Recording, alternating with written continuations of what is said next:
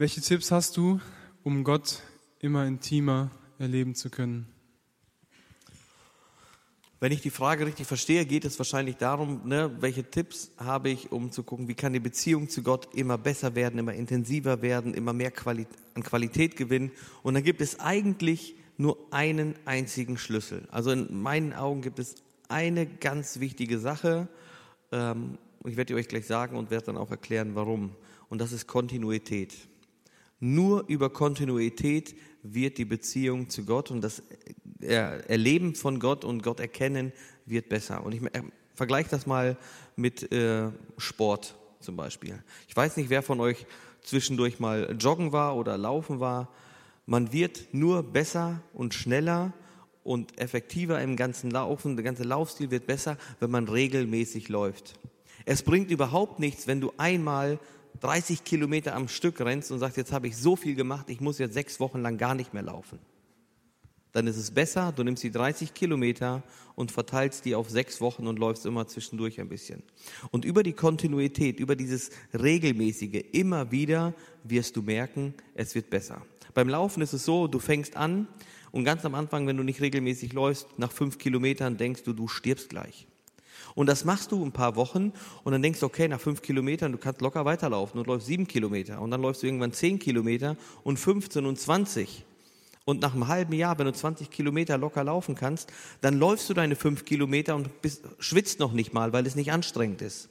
Du wirst besser dadurch, dass du es regelmäßig immer wieder tust. Und das ist bei allen anderen Sachen auch.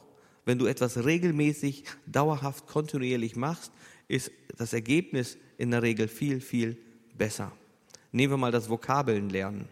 Ne? Ich weiß nicht, wie ihr Vokabeln gelernt habt. Ich habe dieses, ja, oh, morgen schreiben wir eine Klausur, schnell Buch aufgeschlagen, gelernt. Hauptsache, man kommt durch die Klausur durch und dann waren alle Vokabeln weg.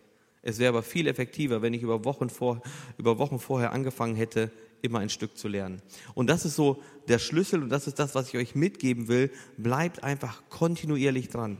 Und ihr werdet das merken auch beim Bibellesen, wenn es um das Verstehen von Gottes Wort geht. Es bringt nichts, wenn ihr sagt, boah, heute habe ich richtig viel Zeit und ich lese jetzt zwei Stunden lang die Bibel. Das ist eine gute Sache, solltet ihr machen, wenn ihr, das, äh, wenn ihr Zeit habt. Dann lest ihr zwei Stunden, sagt, jetzt habe ich zwei Stunden gelesen, jetzt brauche ich zwei Monate gar nichts mehr machen. Das bringt euch nichts. Wenn ihr aber sagt, ich lese jeden Tag zehn Minuten, dann werdet ihr viel, viel mehr davon haben. Und am Ende werdet ihr merken, die zehn Minuten reichen mir nicht, ich will noch mehr lesen, ich will noch mehr studieren. Also mein Tipp ist, kontinuierlich dranbleiben. In kleinen Portionen, aber kontinuierlich durchziehen. Das wird euch am meisten helfen, das wird euch am weitesten bringen und äh, euren Glaubensleben, glaube ich, am nachhaltigsten prägen. Ich denke mal, wenn man jemanden besser kennenlernt, dann verbringt man Zeit miteinander. Sucht mein Angesicht, sagt David in seinem Psalm.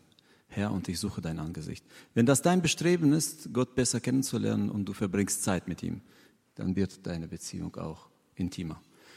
Ähm, ich habe immer wieder gesagt, wenn ich mit jungen Menschen gesprochen habe, was ist dein erster Gedanke, wenn du aufwachst? Was steht auf dem Plan? Was habe ich heute noch zu machen? Wie komme ich heute über die Runden? Oder sagst du, Herr, egal was kommt, ich möchte den Tag heute mit dir erleben. Was ist dein letzter Gedanke, wenn du einschläfst? Oh weia, was habe ich heute verbockt? Oder wie wird das denn sein überhaupt?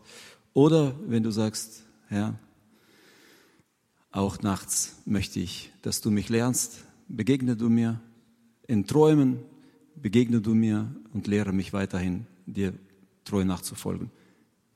Mein Rezept ist, ich verbringe Zeit mit meinem Herrn und deswegen wird auch die Beziehung intensiver.